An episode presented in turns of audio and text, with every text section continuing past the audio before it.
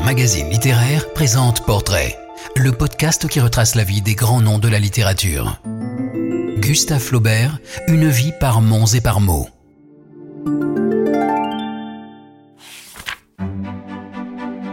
Gustave Flaubert naît le 12 décembre 1821 dans une famille de la haute bourgeoisie rouennaise. Sa mère, Anne-Justine Caroline, est fille d'un officier de santé. Son père, Achille Cléophas, descend d'une lignée de vétérinaires et occupe le poste de chirurgien en chef à l'hôpital de Rouen. Il est en réalité un chirurgien d'exception, par ailleurs inventeur des consultations gratuites. Flaubert grandit dans un environnement imprégné de science et teinté de morbide. Si l'on en croit sa correspondance, la vue des cadavres faisait partie de son ordinaire. Il a un frère, Achille, de 8 ans son aîné, brillant et appelé à succéder à leur père et bientôt une sœur, Caroline, de 3 ans sa cadette, qu'il couvre d'affection. Il est facile de voir le futur Flaubert poindre dans cet enfant qui écoute passionnément les contes que lui dit sa nourrice, Julie. Elle restera 50 ans au service de la famille, ou prononce des serments d'amitié éternelle à Ernest Chevalier. Un enfant qui a 9 ans défend l'indépendance polonaise contre la Russie et signe ses premiers écrits.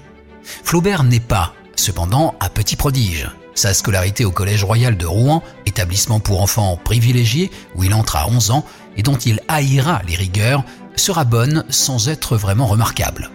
Mais là-bas, il lit Byron, Rabelais et Cervantes, qu'il connaît déjà bien, et il écrit et lance même un journal qui ne connaîtra que deux numéros. Comme le note Michel Winock, sa vocation prend corps très tôt. Écrire, oh, écrire, c'est s'emparer du monde, c'est sentir sa pensée naître, grandir, vivre, se dresser debout sur son piédestal et y rester toujours, écrit-il avec l'exaltation de ses 14 ans. Et c'est là qu'il découvre le sujet qui se retrouve derrière presque tous les sujets, le grotesque. En 1839, il écrit le conte allégorique Smar, où l'homme et le diable se disputent l'amour de la vérité, qui s'accouplera finalement à Youk, dieu du grotesque. Trois ans plus tôt, pourtant, Flaubert a rencontré l'amour sur une plage de Trouville, en la personne d'Elisa Schlesinger, 26 ans, mariée, doublement mariée même, établiront les biographes. Et cet amour impossible se retrouvera dans celui qui relie le Frédéric Moreau de son éducation sentimentale à Madame Arnoux. Mais à l'écrit, c'est le ridicule qui l'obsède. Il est incarné par le personnage fictif du garçon, une création collective de Flaubert et de ses amis qui selon Yvan Leclerc tient de Gargantua, de Prud'homme et du but, où est encore pointé dans un autre texte d'adolescent une leçon d'histoire naturelle. Genre commis, peinture drôlatique d'un employé qui annonce avec beaucoup d'avance Bouvard et Pécuchet, et fut son premier texte publié. Après un bac obtenu sans éclat, il entame des études de droit à Paris sans conviction, sinon celle qu'il n'est pas fait pour cela, et échoue en deuxième année. Ces crises d'épilepsie qui commencent à se déclarer lui valent un rapatriement et la délivrance de ses obligations. Ses parents s'arrangent. Puisqu'il ne peut pas devenir avocat, il sera rentier. La fortune accumulée par Achille Cléophas le permet. Voilà Flaubert mis en position d'écrire. En 1845, il met fin à une première éducation sentimentale. Cette année-là, sa sœur se marie avec un ancien condisciple du collège qu'il n'apprécie guère. La famille Flaubert accompagne les époux en voyage de noces. À Gênes, il tombe en arrêt devant la tentation de Saint-Antoine de Bruegel.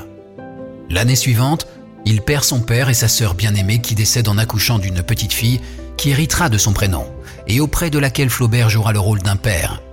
Il rencontre aussi la poète Louise Collet à Paris. Elle a 34 ans et déjà un nom. Il en a 24 et n'a que son génie. L'historiographie n'a pas été tendre avec Louise Collet souvent accusée de préférer la gloire à la littérature et d'aimer en fonction de ses ambitions. Elle fut la maîtresse de l'académicien Victor Cousin, dont elle tomba enceinte et attaqua au couteau un plaisantin de presse qui attribuait sa grossesse à une piqûre de Cousin, ce qui donne une idée de son tempérament. Ce qui est sûr, Louise Collet était assez fine lectrice pour discerner du génie dans les textes de Flaubert avant que celui-ci ne soit reconnu.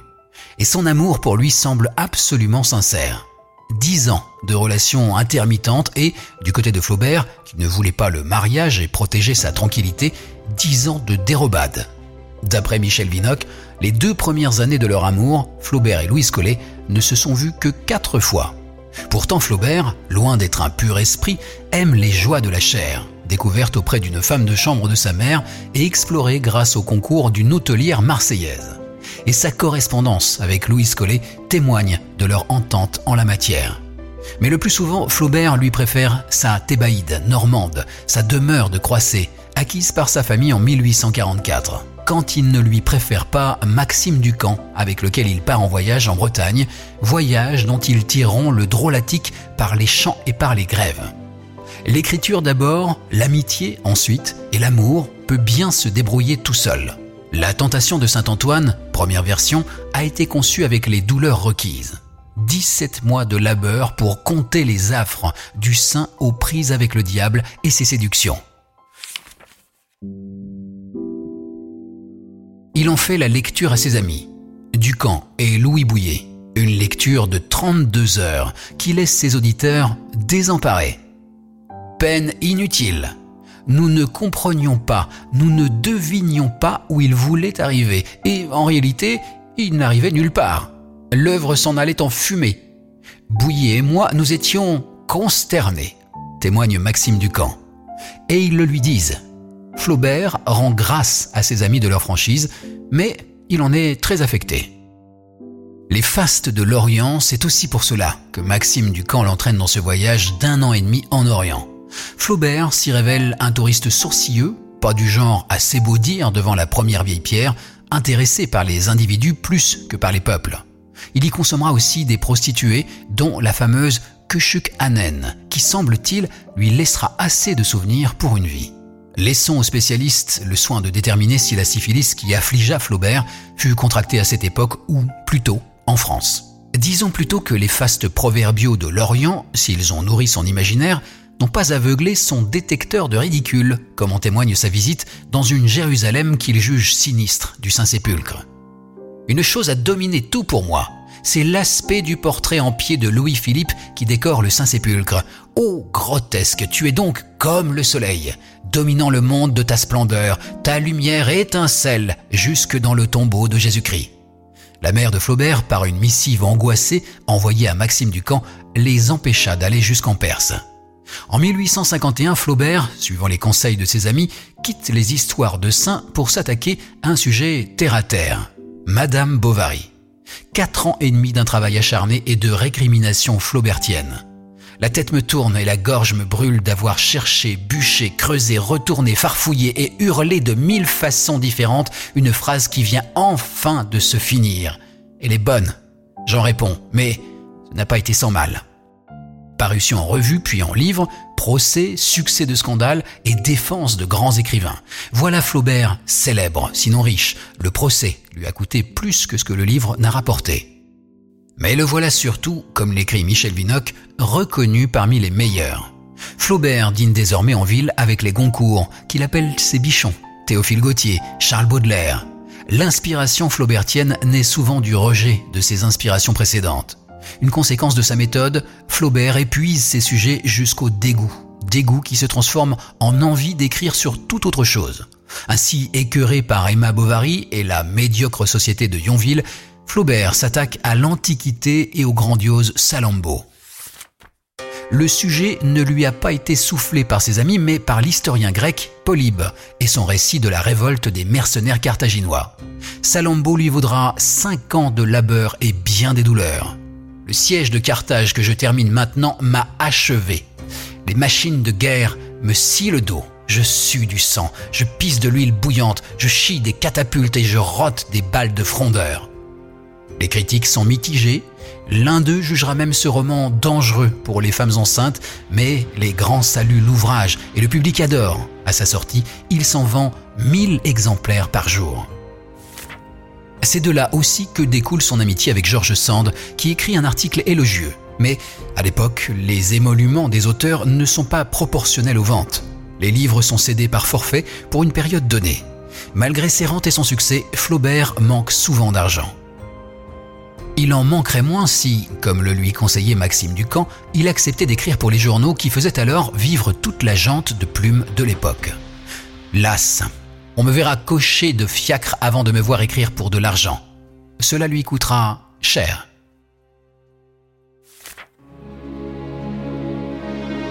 En 1864, il pousse sa nièce bien-aimée, Marie-Caroline, à épouser un marchand de bois qu'elle n'aime guère, Ernest Comenville.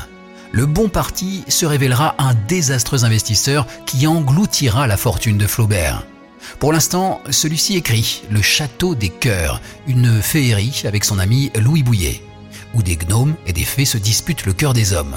Mais son dégoût de l'Antiquité lui a redonné les envies d'écrire sur la vie moderne et sur sa génération. Là encore, sudation, récrimination et, au bout de cinq années d'efforts, l'éducation sentimentale paraît. Échec total. Le lectorat manque et les rares critiques qui se risquent dans l'ouvrage le sabordent à quelques notables exceptions près, Sand, la bonne amie, appelée à la rescousse par un Flaubert aux abois, et Zola, lecteur visionnaire. C'est peu dire que le livre n'est pas compris. Ce double ratage commercial et critique lui reste sur le cœur D'autant que, en cette même année 1869, son vieil ami le poète Louis Bouillet meurt. Et Flaubert, absolument fidèle en amitié, se battra pour perpétuer ses œuvres comme s'il s'agissait des siennes. Puis c'est la mort d'un de ses amis de dîner, l'acerbe Jules Goncourt et celle de Jules Duplan. Sa mère vieillit, sa nièce n'est plus là, Flaubert sent le néant se faire autour de lui, lui reste cependant les lettres de son ami George Sand, avec laquelle il n'est pas toujours d'accord et la foi en la perfectibilité de l'être humain. Et lui reste le monde qui excite ses grandes facultés d'insupportation. L'année 1870, avec la guerre contre la Prusse, se montre prodigue en la matière. Flaubert, qui jusqu'ici ne croyait pas plus en la patrie qu'en Dieu, veut manger du Prussien et devient même lieutenant de la garde nationale. Il ne se battra pas. La défaite va trop vite. Il en gardera une haine durable contre les Allemands qui ont occupé Croissé ce qu'il ne digère guère. Il n'applaudit pas la commune. Il devine qu'elle entraînera une réaction qui mènera au retour de l'ordre moral, mais applaudit encore moins ses vainqueurs. Flaubert, alors, rêve d'une aristocratie fondée sur le mérite d'un gouvernement de mandarins. À 49 ans, il s'est remis à travailler sur la tentation de Saint-Antoine, mais sa mère disparaît l'année suivante. Flaubert est désormais tout à fait seul à Croisset. Après la tentation de Saint-Antoine, Flaubert s'est lancé dans un nouveau chantier, Bouvard et Pécuchet, qui lui impose un travail de documentation terrifiant. Il écrit aussi une pièce de théâtre politique, Le Candidat, qui, joué en 1874, sera un four complet. Flaubert la retirera au bout de quatre représentations par égard, dit-il, pour ses acteurs. La pièce est trop vraie et le vrai ne fait pas rire. L'impersonnalité flaubertienne ne fonctionne pas sur les planches. Au dîner des auteurs sifflés, c'est peu dire que Flaubert ne va pas bien quand en 1875, une autre mauvaise nouvelle vient bouleverser sa vie. Son gendre, à qui il avait confié une part de sa fortune et à qui il doit une fraction de ses revenus, est sur le point de faire faillite. Pour éviter ce déshonneur à sa famille, souci bourgeois s'il en est, et sans doute surtout par affection pour sa nièce, Flaubert vend la ferme de Deauville, qui constituait sa principale source d'argent, et doit quitter l'appartement parisien dont il s'était doté pour un autre plus modeste. Il parvient à rester à Croisset, qui appartient à Caroline, mais vit dès lors chichement. Il abandonne la difficile rédaction de Bouvard et Pécuchet et se lance dans trois contes. Georges Sand, destinataire d'un cœur simple, meurt avant d'avoir pu le lire. Louis Collet a disparu un peu plus tôt. Les trois contes paraissent en 1877. La critique apprécie, mais le public n'est plus là pour saluer. Les finances en berne et le cœur dévasté, Flaubert garde encore des amis.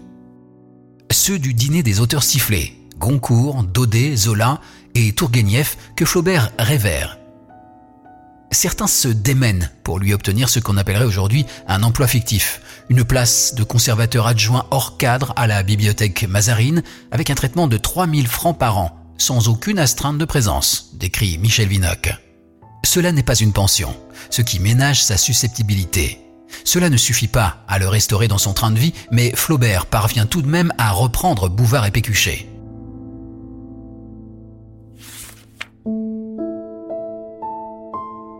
En 1879, il glisse sur une plaque de verglas et se fracture la jambe. Il est tout juste remis pour la fête de la Saint-Polycarpe, du nom de ce saint consterné par son époque auquel Flaubert s'amusait à s'identifier, que lui organisent ses amis bienveillants. Il meurt huit jours plus tard, en 1880, d'une attaque cérébrale. Pas un fonctionnaire de Rouen, raconte Michel Vinocq, ne se déplacera pour l'enterrement. Ce sont les journaux qui crient à la mort d'un génie. Gustave Flaubert et tous les grands auteurs sont sur lire.fr. Si vous avez aimé cet épisode, abonnez-vous au podcast Portrait de Lire Magazine Littéraire et aidez-nous à le faire connaître en laissant des commentaires et 5 étoiles.